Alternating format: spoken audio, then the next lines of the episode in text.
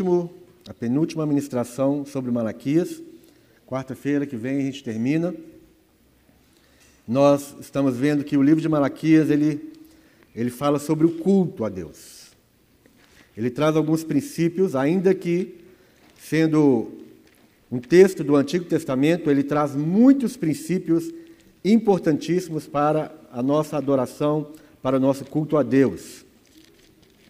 Então, quem está ouvindo hoje pela primeira vez, pode ser que você fique um pouco perdido aí, porque é uma, é uma sequência de ministrações, mas você pode acompanhar isso tudo tanto no YouTube, Lagoinha Planalto, quanto no nosso. Como é que chama? Nosso. Hã? Spotify. No nosso Spotify, você coloca lá Lagoinha Planalto, pode baixar lá no seu celular para que você ouça essas ministrações.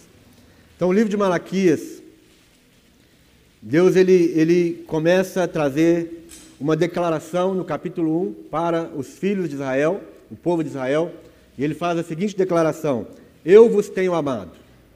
Então, todo o livro de Malaquias, toda a profecia do profeta Malaquias, ainda que uma exortação muito forte, ainda que Deus traz uma sentença, traz uma, uma, uma correção, uma disciplina muito, muito forte para o povo de Israel, ele faz isso porque ele ama o povo. E a primeira coisa que ele diz é: Eu vos tenho amado. E o povo está vivendo numa frieza espiritual, o povo está vivendo debaixo de uma religião mecânica, de uma religião formalista. Eles estão com o coração frio, desprezando o culto a Deus, desprezando a palavra de Deus. Eles vinham é, ignoravam que, naquela época, o templo simbolizava a presença de Deus. Então, o culto ele era realizado, os sacrifícios e as ofertas eram realizadas ali no templo. O templo era o símbolo máximo da presença de Deus, da paz de Deus e da manifestação de Deus no meio daquele povo. Eles já haviam voltado do cativeiro, eles já haviam reconstruído o templo na época do profeta Ageu, e 100 anos se passaram da reconstrução do templo e a religião de Israel virou uma religião morta, uma religião fria. O coração deles estava realmente longe do Senhor. Deus traz uma, uma correção fortíssima para os sacerdotes. O povo também recebe essa, essa palavra de Deus, essa correção de Deus, e eles estão levando para Deus o pior. No capítulo 1 ele fala sobre o filho honra o pai, o servo a seu senhor. Se eu sou o pai, onde está a minha honra? E se eu sou o senhor, onde está o respeito para comigo? E o povo estava desprezando, estava desonrando a Deus, ao Pai. E eles ainda falavam assim: em que nós temos desprezado o teu nome? Em que nós temos desonrado o teu nome? E aí Deus fala para eles: vocês estão chamando vocês estão trazendo pão imundo no meu altar. Vocês estão desprezando a mesa do Senhor. Vocês estão pensando, a mesa do Senhor é desprezível. E o ato de culto deles era um ato desprezível. Eles estavam cultuando a Deus com muita frieza, com muito desprezo. Porque ele, ele diz: não é que vocês não tenham o que ofertar. Vocês têm as ovelhas criadas, as ovelhas boas, as ovelhas é, perfeitas, vocês têm tudo isso, mas vocês prometem e vocês oferecem o pior. Aqui fala, o profeta Malaquias fala que eles estavam oferecendo a Deus a ovelha cega, a ovelha manca, a ovelha dilacerada. Eles tinham lá é, um rebanho que era criado para o sacrifício, porque eles aprenderam, através das gerações, que eles deveriam criar a sua própria oferta, eles deviam cuidar da sua própria oferta. O animal não podia ter defeito, o animal não podia ser doente, e esse animal que era sem defeito e que era saudável, era um animal que deveria ser levado para culto a Deus. E eles não faziam isso mais. Porque a religião deles se tornou uma religião morta, uma religião simplesmente formal. Eles não estavam nem aí, eles não estavam se importando com a maneira que eles estavam chegando a Deus, a maneira que eles adoravam a Deus. Eles pensavam que ah, para Deus qualquer coisa serve, porque a mesa do Senhor é desprezível. E eles ainda diziam para Deus: que canseira! Né, mais uma vez, mais uma oferta de animal, mais um culto, mais uma adoração, que canseira! Então, o coração dos filhos de Israel estava carregado por uma, uma, uma canseira no ato de cultuar a Deus, no ato de adorar a Deus. Eles não faziam isso mais com alegria, com fervor. O coração deles não queimava mais em ir ao templo e adorar a Deus. E o que, que isso tem a ver conosco hoje no século 21? Tem tudo a ver. Nós estamos sendo tomados, muitos de nós, Estamos sendo tomados por, pelo engano de que não é necessário mais você vir para um local como esse, porque, afinal de contas, Deus não habita em templos feitos por mãos humanas. E é verdade. Deus não habita no templo feito por mãos humanas. Deus habita no templo do Espírito que somos nós. Mas nós não podemos negligenciar a, a oportunidade que nós temos de cultuar a Deus num culto público, na comunidade dos santos. Nós não podemos negligenciar essa realidade de que, quando nós estamos juntos, o poder de Deus se manifesta de forma diferente na comunidade, na congregação. Porque nós temos uma aliança com Deus. E a aliança que nós temos com Deus, nós também temos com os nossos irmãos. A Bíblia, a Bíblia fala que nós somos uma família, nós somos a família de Deus. E se nós somos família, nós temos aliança uns com os outros.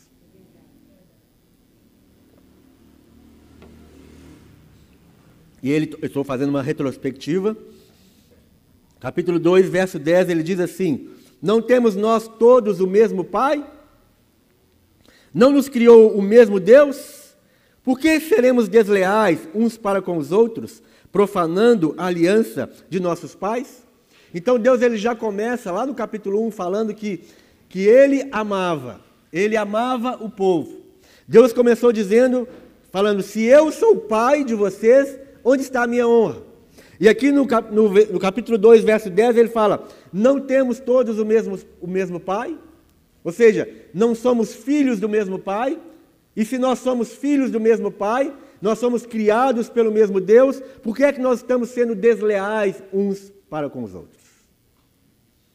A importância do culto a Deus em comunidade, desse culto que nós chamamos de culto público, é importante porque expressa a nossa aliança com o nosso irmão.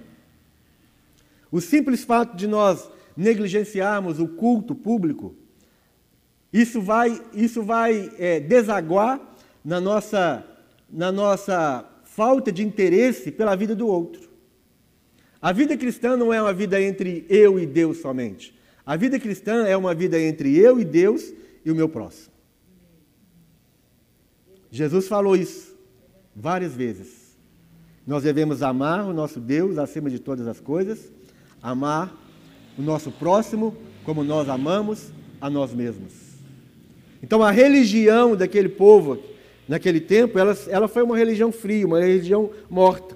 E hoje, no século XXI, nós não podemos viver essa mesma religião morta, essa religião fria, essa religião independente, que não se importa mais com os princípios do culto.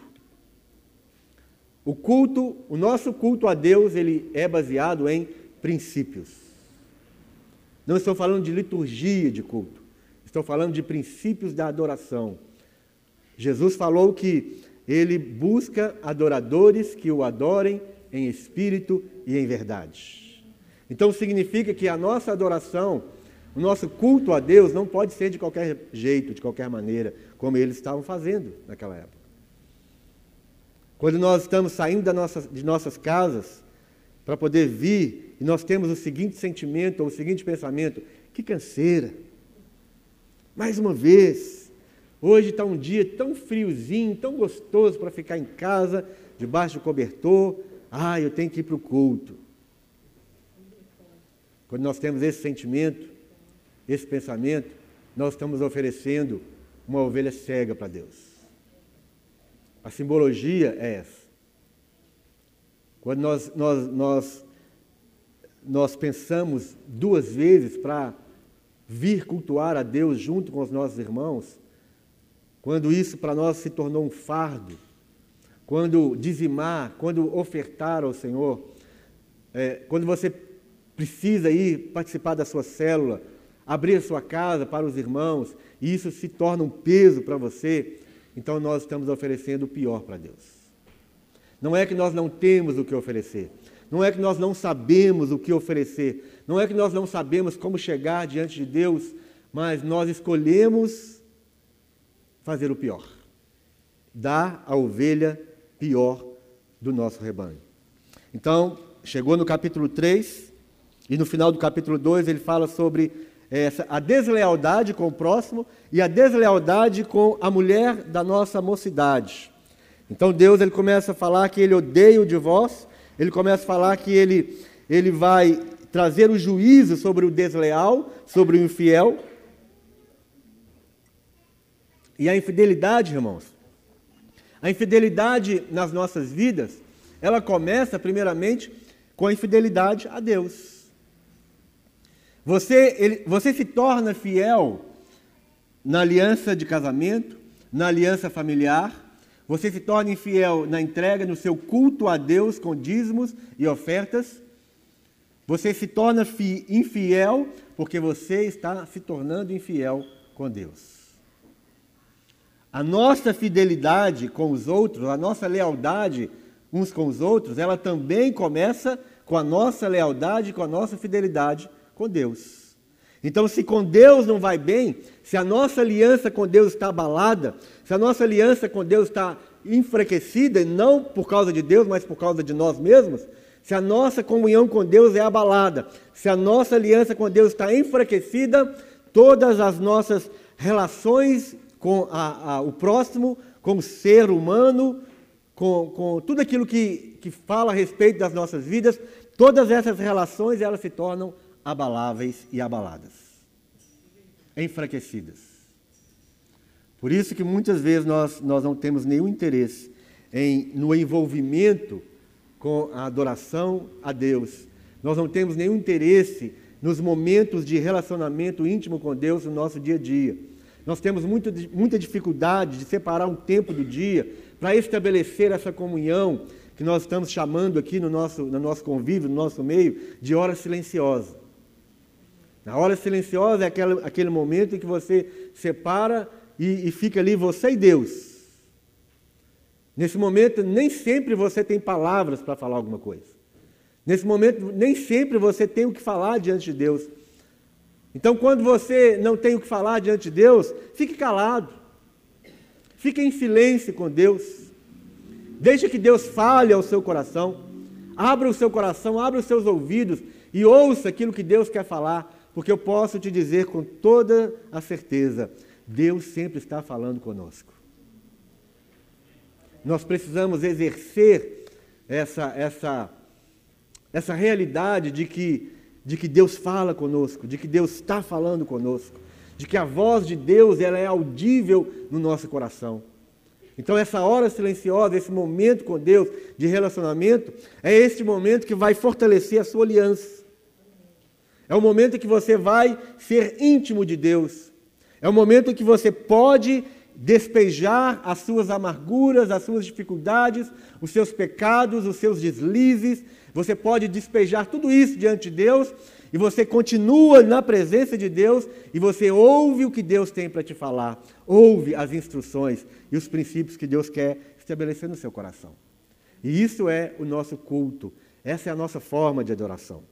Então Deus, ele, ele começa a trazer aqui no capítulo 3, e hoje de manhã nós falamos sobre, sobre o, o ato de cultuar a Deus entregando os nossos dízimos e as nossas ofertas.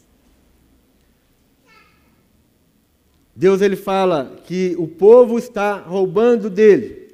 E eles falam: "Em que nós temos roubado?" Então nós vamos observar aqui o tempo inteiro Deus falando algo e o povo retrucando. O povo é, duvidando de Deus. O povo falando: "Não, mas não é assim. Nós temos te roubado em quê? Nós temos desprezado a sua mesa em quê? Nós temos desonrado o teu nome em quê?"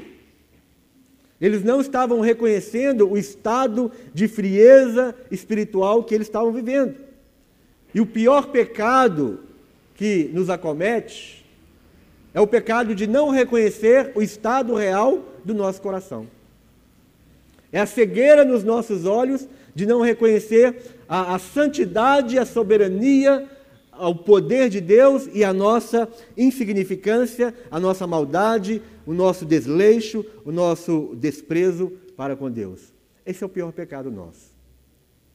Porque todas as vezes que Deus vem nos exortando, nos disciplinando, por causa do seu amor, o que nós precisamos fazer é reconhecer a voz de Deus e falar: Sim, Senhor, me perdoa.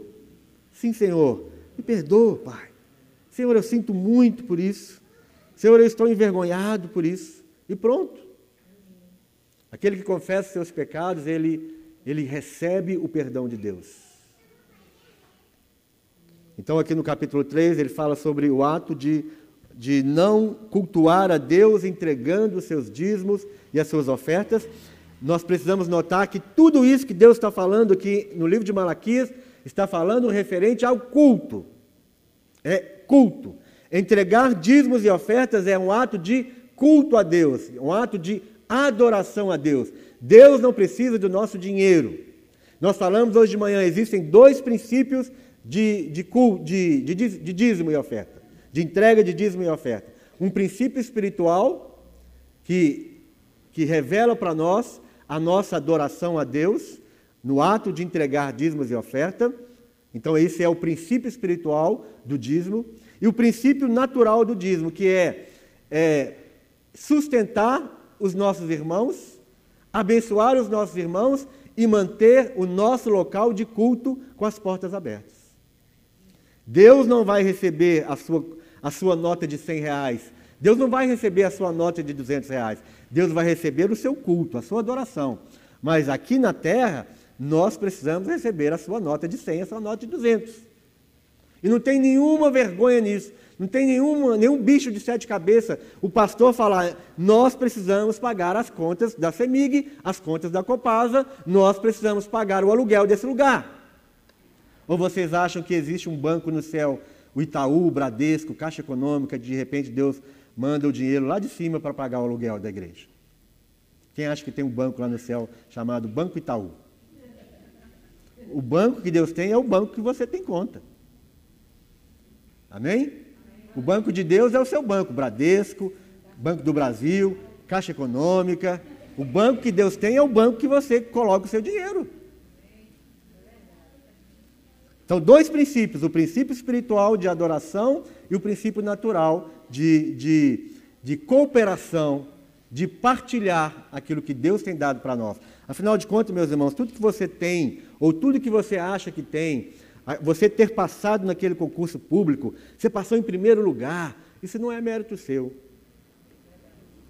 Não é porque você é muito inteligente, não é porque você estudou muito, você passou naquele concurso porque Deus é misericordioso. Porque Deus é muito bom para com você. Aquela promoção que você teve, não é que seu chefe acha que você é o cara. Nada disso, meu irmão, é porque Deus tem muita misericórdia de nós. Então, tudo que nós temos, afinal de contas, nós temos porque Deus deu. E se nós temos o que Deus deu, nós devolvemos para Ele em forma de dízimo e oferta. Chegando então aqui no capítulo 3, a partir do verso 13.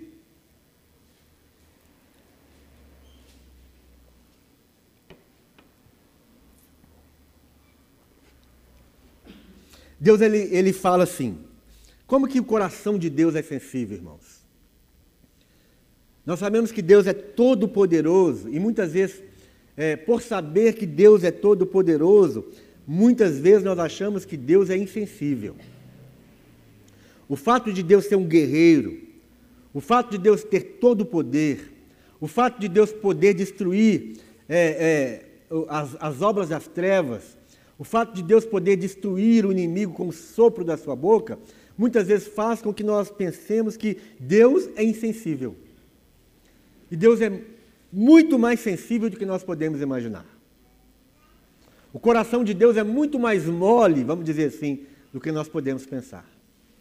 E aí ele fala aqui no, no versículo 13 do capítulo 3: As vossas palavras foram duras para mim, diz o Senhor. Imagine Deus falando, imagine se Deus chegasse. Na verdade, deixa eu, deixa eu trazer de novo a sua memória o que nós estamos falando desde o começo. O livro de Malaquias é uma família em que o pai está ali diante daquela família com muitos filhos, né, os filhos de Israel e o Pai Celestial. O livro de Malaquias é essa casa grande, em que o pai está presente e os filhos também. Em que o pai pede algumas coisas, o pai traz algumas orientações, o pai dá algumas ordens, traz alguns mandamentos, exige a honra, exige o respeito, mas os filhos ficam assim: daqui a pouco eu faço, depois eu vou, agora não. Deixa eu fazer primeiro essa coisa aqui. Eu estou acabando de mandar uma mensagem. Eu estou acabando de dar uma curtida aqui nessa foto do Instagram. E, e, e o pai está falando, eu preciso de tal coisa. Não, agora não. Ah, eu vou fazer, mas vou fazer do meu jeito. Deixe primeiro eu cuidar das minhas coisas, depois eu cuido das coisas do pai. Essa grande casa é o retrato do povo aqui. E essa grande casa é a grande casa que nós estamos vivendo hoje. E esse pai está ali esperando o respeito, esperando a honra, esperando a retribuição do amor, mas os, os filhos estão para lá e para cá e não dando nenhuma atenção ao pai. Aí o pai então fala: chega, deixa eu pegar a minha varinha e eu vou aplicar a minha varinha agora. Eu vou trazer a correção para os meus filhos. Eu não vou deixar os meus filhos fazerem o que eles querem. Eu não vou deixá-los andar como eles querem andar. Eu não vou deixar eles pensar do jeito que eles querem pensar. Então Deus pegou a varinha através de Malaquias e começou a corrigir os seus filhos. Então, esse é o cenário no livro de Malaquias. E agora, nesse momento, o pai, ele diz: As vossas palavras foram duras para mim, diz o Senhor dos Exércitos. É como se o seu pai chegasse para você agora, aí onde você está, e falasse: Sérgio, as suas palavras foram muito duras para mim. Silvana, as suas palavras foram muito duras para mim. As palavras que saíram da boca dos filhos de Israel aqui atacaram o coração de Deus. E aí eles falam: Mas vós dizeis, Deus ainda, o profeta falando ainda, mas vós dizeis que temos falado contra ti? Sempre esse, essa disposição de resistir a Deus está presente no coração dos filhos. Deus está falando, as suas palavras foram duras. E se Deus fala que as palavras foram duras, é, duras é porque as palavras foram duras. E eles retrucam dizendo: O que temos falado contra ti? O que temos falado contra o Senhor? Aí ele fala no verso 14: Vós dizeis, inútil é servir a Deus. Inútil é servir a Deus. Meus irmãos, pode ser que você nunca falou isso. Mas quantas vezes você já pensou isso? Quantas vezes você já sentiu essa pressão sobre a sua vida, querendo colocar na sua cabeça, no seu coração, que tudo que você está fazendo é inútil?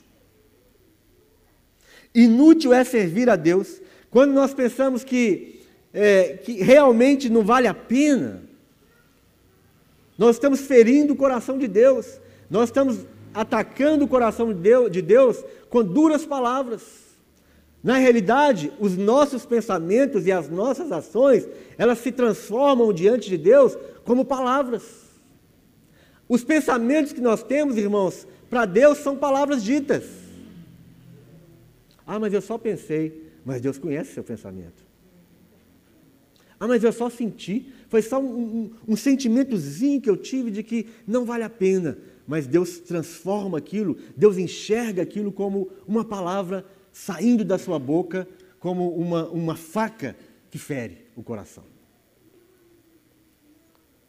Quando vocês dizem inútil é servir a Deus, que nos aproveitou termos cuidado em guardar os seus preceitos e em andar de luto diante do Senhor dos exércitos?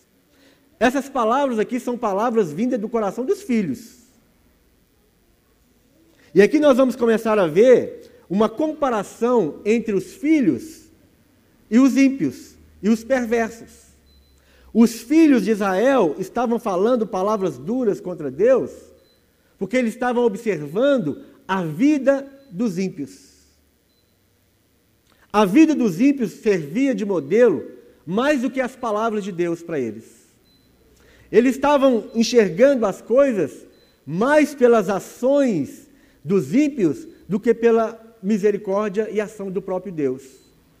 Então eles feriam o coração de Deus dizendo isso: inútil é servir a Deus, que nos aproveitou, temos cuidado em guardar os seus preceitos e andar de luto diante de Deus, diante do Senhor dos Exércitos. Eles estavam questionando por que, que eles teriam que guardar os preceitos de Deus. Essa palavra aqui, o que nos aproveitou, essa palavra aproveitou, significa, é, é uma, é uma referência a, ao lucro que nós podemos tirar de Deus. O que nos aproveitou servir a Deus? O que nos aproveita? O que é que eu estou ganhando? É como se ele estivesse dizendo assim: o que é que eu estou ganhando? Ou o que é que eu ganhei quando eu estava guardando os preceitos de Deus? O que, é que eu ganho com isso? O que, é que eu ganho em andar em santidade? O que é que eu ganho sendo honesto nos meus negócios? O que é que eu ganho quando eu falo a verdade com meu próximo? O que é que eu ganho quando eu sou fiel à minha esposa? O que é que eu ganho quando eu sou fiel à minha mulher, ao meu marido? O que é que eu ganho em ser fiel ao meu patrão? O que é que eu ganho em querer andar em comunhão com os irmãos? Que, qual é o proveito disso? O que é que eu ganho quando eu estou entregando 10%? O que é que eu ganho quando eu saio da minha casa cansado, num lugar tão gostoso ali, um, um chocolate quente gostoso, uma canjiquinha ali, preparada, com costelinha. Ai, Jesus, né? né? Nós estamos no tempo de comer aqueles caldos deliciosos, quentinho, de mandioca, caldo de feijão com torresmo. O que, eu, o que, que eu ganho deixando isso lá em casa e vindo para o culto? Que proveito tenho em ter cuidado e guardar os, os seus preceitos?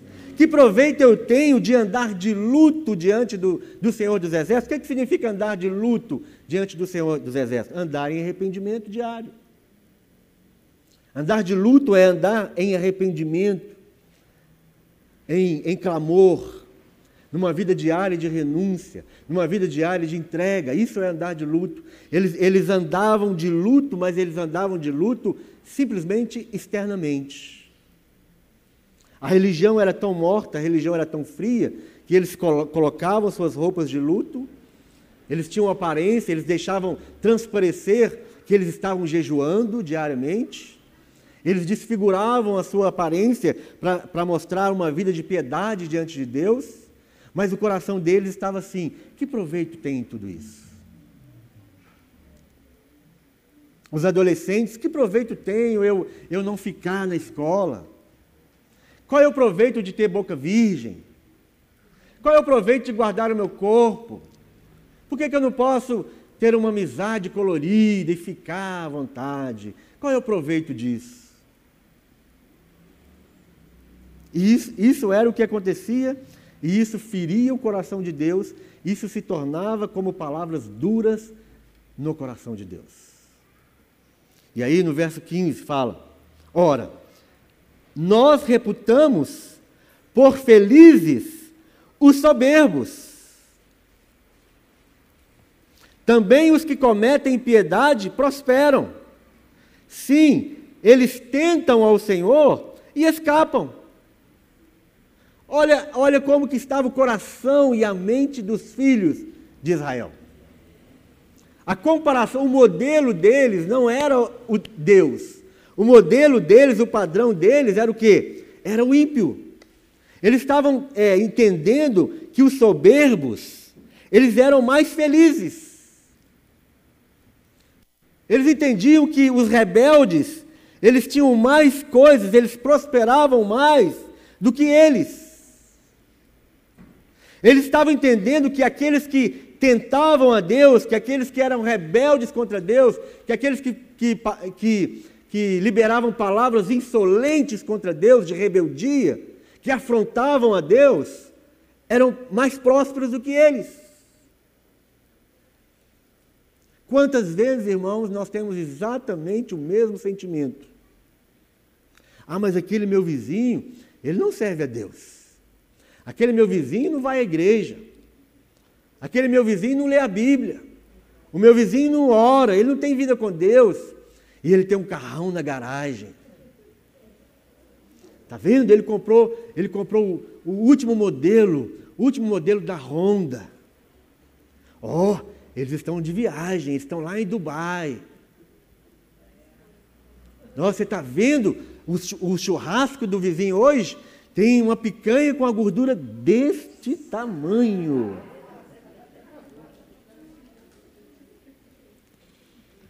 Eles são mais prósperos do que nós. Eles estão mais felizes do que nós apesar da soberba deles, apesar da insolência deles, eles não respeitam a Deus, eles não honram a Deus, eles fazem coisas erradas, eles tentam a Deus e eles escapam. Eles vivem à margem da lei, eles só negam imposto,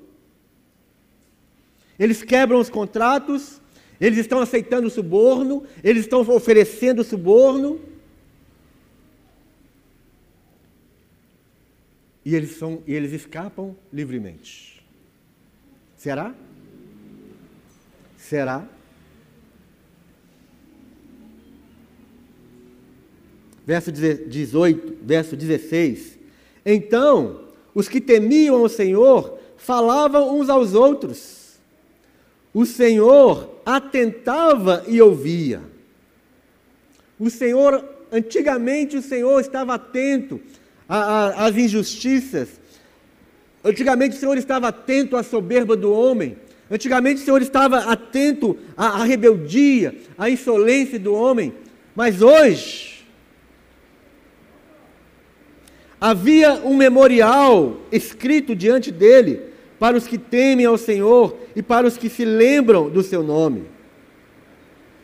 O Senhor atentava e ouvia. O Senhor ouvia o Senhor estava atento a nós. Tinha um memorial diante de Deus. Um memorial na vida daqueles que se lembram do seu nome. Hoje não. Esse era o pensamento deles. Hoje não. Hoje eles aprontam. Hoje, para nós, viver em santidade não tem valor nenhum. Guardar os mandamentos de Deus não tem valor nenhum. Hoje não, não existe mais memorial. Era o que eles estavam pensando naquela época. Irmãos, e é o que nós muitas vezes pensamos hoje. Quando nós vemos o, o, o ímpio roubar e não ser pego no ato do seu roubo, quando nós vemos um, um homem, um pai, abusar de uma criança de três anos de idade, quando nós, nós vemos um marido matar a sua esposa por bobagem, quando nós, nós vemos uma mulher matar o seu marido, quando nós vemos esses grandes, esses grandes políticos roubando da saúde pública, fraudando o sistema de saúde, quando nós estamos vendo os políticos, nossos políticos que deveriam trabalhar a nosso favor, fazer aquilo que é para o nosso bem, nós estamos vendo eles roubando milhões e milhões e milhões. Nós estamos vendo tudo isso e nós falamos, Deus não faz nada. Deus não traz juízo, Deus não corrige. Eles são felizes, eles têm dinheiro lá na Suíça, eles têm é, dinheiro, muito dinheiro guardado nos bancos internacionais, nos paraísos fiscais. Onde está Deus? Será que Deus não vê tudo isso? Quanta indignação você já teve em relação a isso? Quanta dúvida você já teve se realmente Deus é justo, se realmente Deus está vendo tudo isso? e não está fazendo nada. O problema é que isso estava afetando o povo. O povo estava crendo realmente que Deus já, Deus já, já havia saído de moda, que Deus realmente não enxergava nada. Eles estavam crendo nisso. E quantos creem hoje também que Deus, que Deus está morto? Onde está Deus? Que Deus não existe. A religião é, é o ópio do homem.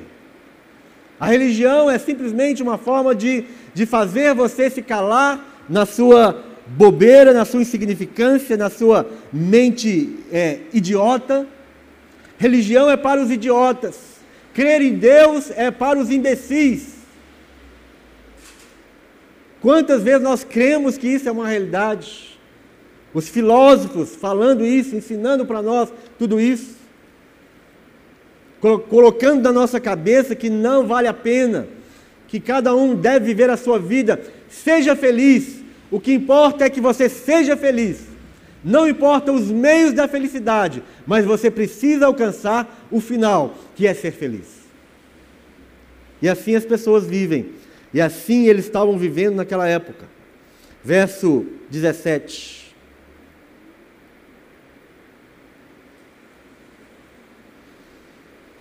Eles serão para mim particular tesouro.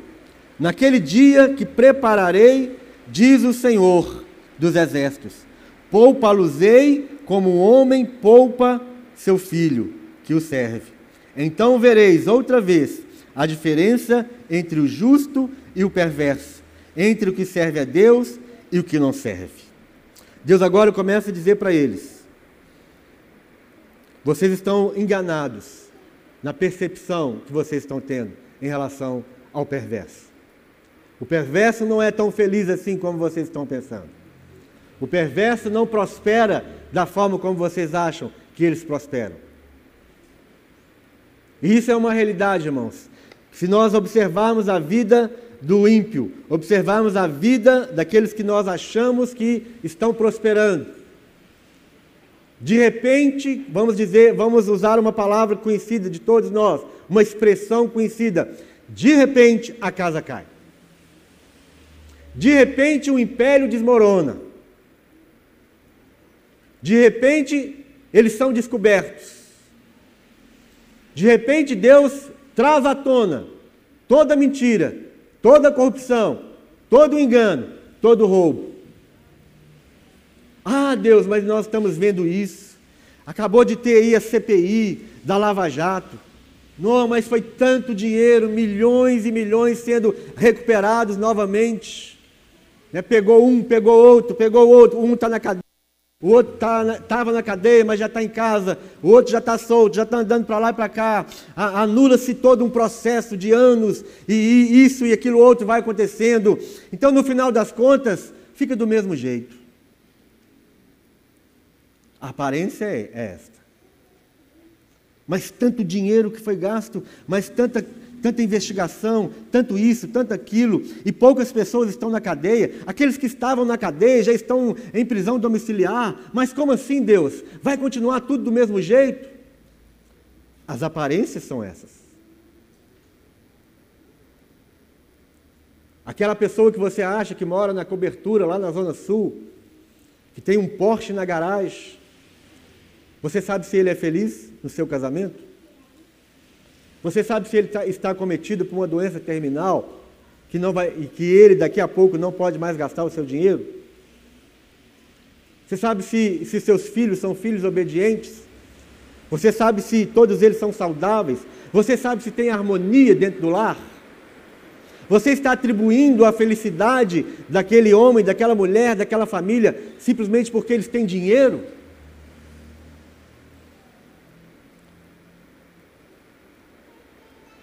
Quantas pessoas nós conhecemos que, com muito dinheiro no banco, eles tiraram suas próprias vidas?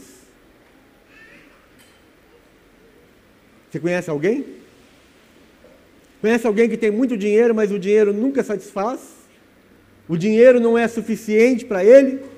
Ele quer mais um real, mais um real, ele precisa ganhar mais um real, ele precisa ganhar mais um real, achando que mais um real vai trazer felicidade.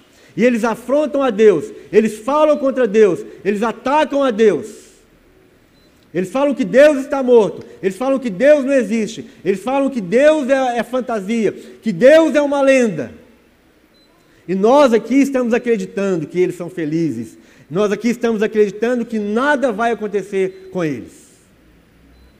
E aí Deus vem e ele, e ele fecha a questão. No verso 17 e 18.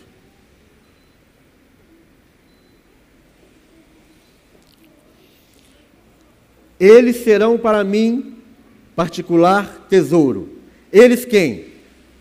Aqueles que amam a Deus. Aqueles que permanecem fiéis à aliança com Deus. Aqueles que continuam oferecendo um culto, uma adoração sincera, respeitosa diante dele. Aqueles que continuam guardando seus mandamentos aqueles que permanecem em aliança com Deus e aliança com o seu próximo. Essas pessoas, eles serão para mim particular tesouro, naquele dia que prepararei, diz o Senhor dos Exércitos. Poupa-los-ei como um homem poupa seu filho que o serve. Deus ele está poupando e Deus vai nos poupar Deus está poupando e Deus vai continuar poupando aqueles que permanecem firmes na aliança com Ele. Quando é que nós vamos ver a diferença? Quando é que nós vamos entender que existe uma grande diferença entre o que serve a Deus e o que não serve? Entre aqueles que amam a Deus, aqueles que honram a Deus, aqueles que respeitam a Deus e aqueles que são perversos diante de Deus. Quando é que nós vamos ver, ver a diferença? Você se lembra da, da parábola de, do rico e Lázaro? Lázaro viveu aqui na terra sofrendo, com enfermidades, com situações difíceis. Mas lá fala que os dois, o rico vivia regaladamente, o rico vivia com muitas posses, com muitas festas, com muito dinheiro. Mas acontece que chega um ponto comum entre os homens. Qual é o ponto comum entre os homens? A morte. Quem não tem dinheiro morre da mesma forma que aquele que tem dinheiro morre. Todos nós vamos morrer. Está aí o Covid para mostrar para todos nós que nós somos iguais. O fim é igual. O sepultamento do ricaço é o, é o mesmo tipo de sepultamento daquele que não tem posses, sem velório. E aí chega o momento em que Lázaro morre e o rico morre. E a Bíblia fala que Lázaro foi imediatamente ao seio de Abraão. E o rico foi para o lugar de tormento. É neste fim que nós vamos ver se Deus existe ou não. Ainda que você não veja nada aqui na terra, ainda que você não veja, eu duvido muito, que nenhum de nós nunca viu a aplicação do juízo de Deus.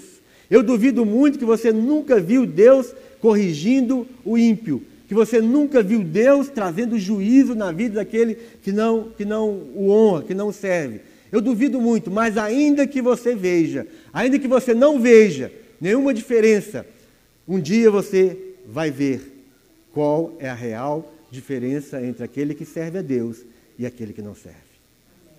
No dia final. Se você não estiver vivo o dia que Jesus voltar,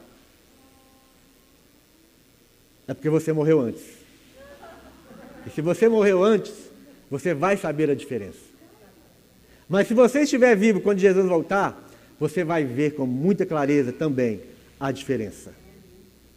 Irmãos, aqueles que são soberbos diante de Deus, aqueles que, que afrontam a Deus, aqueles que desonram a Deus, no dia final, no dia do juízo, ou no dia da sua própria morte, ele vai sofrer com muito ranger de dentes. Vai ter muita dor, meu irmão. Toda a regalia que ele teve aqui não vai servir para nada. Ele vai sofrer tormento eterno. Ele, ele vai estar debaixo das chamas eternas. O problema é que nós, muitos de nós crentes, nem no inferno nós cremos mais. Quantos crentes não creem mais na existência do inferno? Quantos crentes já estão falando, não, mas o inferno é aqui mesmo? Pode ser para você, para mim não. Eu nunca vivi o inferno aqui na terra. O inferno, ele ainda está esperando. É nesse dia que nós vamos ver a diferença. E Deus vai poupar eu e você se nós estivermos honrando a Deus com todo o nosso coração se nós estivermos dando o primeiro lugar a Deus, se nós estivermos oferecendo o nosso melhor para Deus, se nós estivermos cuidando das coisas de Deus, se nós estivermos fazendo do jeito de Deus, Deus vai poupar cada um de nós para aquele dia final. Mas ainda aqui na terra, irmãos, nós podemos experimentar aquilo que Deus tem para nós. A Bíblia fala que eu, eu nunca vi um justo nem a sua descendência mendigar o pão. Eu nunca vi um justo, nem a sua descendência mendigar o pão. Ou seja, Deus ele, ele nos prova, Deus nos coloca em, em tribulações, assim como foi Jó. A vida de Jó é um exemplo para nós de problemas, de dificuldades, de tribulações. Mas olha, a vida de Jó foi poupada. Jó aprendeu com tudo aquilo que ele sofreu, e tudo aquilo que ele perdeu foi restituído por Deus. Meu irmão, aquilo que você está passando tem prazo de validade. Só depende de você, da sua atitude. Se neste momento, assim como os filhos de Israel estavam pensando, ah, Deus, Deus não faz mais nada, Deus não, Deus não dá nada que ele prometeu, logo aqui no, no capítulo 3, antes de ler o, o verso 13, né, que as palavras do, dos filhos estavam sendo duras para Deus, as palavras eram exatamente aquelas: em que nós temos te roubado, em que nós temos te desonrado, inútil é servir ao Senhor. Se as nossas palavras ficam desse jeito, se o nosso pensamento fica entendendo e falando que é melhor viver como ímpio do que viver como justo,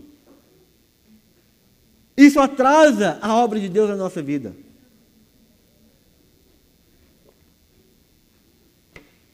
Você quer sair?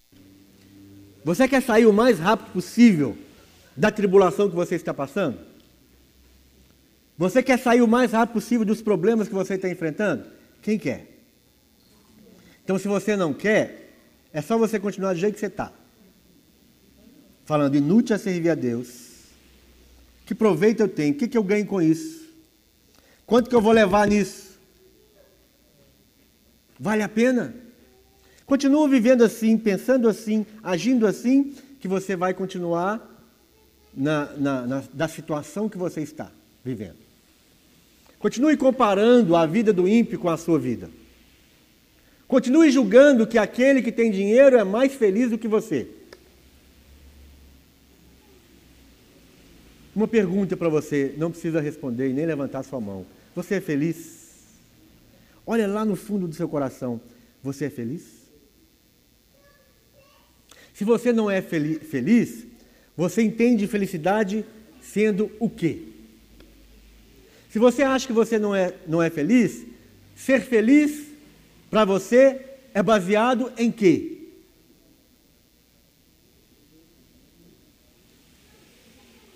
Essa é uma pergunta que nós precisamos responder para nós diante de Deus. A nossa felicidade é baseada em quê? Depois de todo esse confronto que Deus traz para os seus filhos, e todo esse confronto serve para nós, serve para mim, serve para você, ele fala no verso 18: Então vereis outra vez a diferença entre o justo e o perverso. Será que tem diferença entre o justo e o perverso? Você acredita nisso? Você acredita que existe uma diferença entre o justo e o perverso? Você acredita que a sua vida como justo diante de Deus traz algumas, algumas bênçãos, alguns benefícios? Se você, o fato de você adorar a Deus de todo o seu coração, de servir a Deus, de reconhecer a Deus como digno de honra, será que isso traz algumas bênçãos para a sua vida? Nós realmente acreditamos nisso? Será que o justo é diferente do perverso?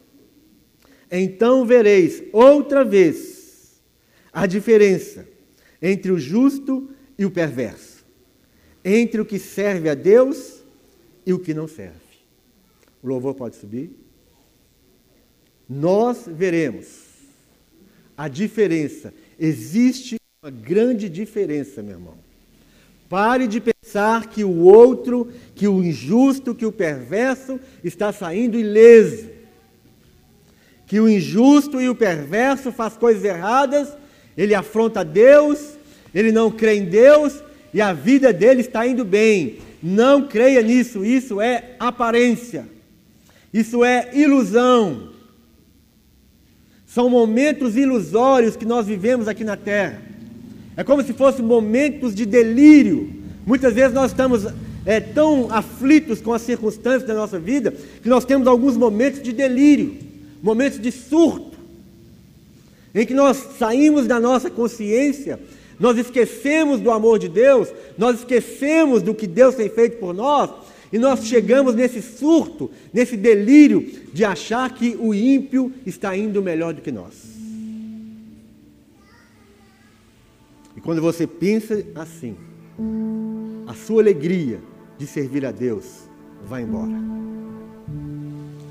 Quando você pensa que você está fazendo certo e nada está acontecendo na sua vida, e o outro faz tudo errado e muitas coisas estão acontecendo de boa na vida dele, você perde a alegria, você perde o temor de adorar a Deus e de servir a Deus. O que Deus quer colocar no nosso coração hoje à noite. Vale a pena servir ao Senhor. Vale a pena andar em santidade. Vale a pena honrar a Deus, obedecer a Deus Vale a pena entregar tudo o que nós temos para Deus. Deus está olhando para cada um de nós. Deus está estabelecendo uma grande verdade em nós. Eu vos tenho amado. Eu sou o vosso Pai. Eu tenho cuidado de cada um de vós. Vocês verão, mais cedo ou mais tarde, cada um de nós veremos a diferença a diferença gritante que existe entre aquele que serve a Deus e aquele que não serve a Deus. Amém? Você pode ficar de pé?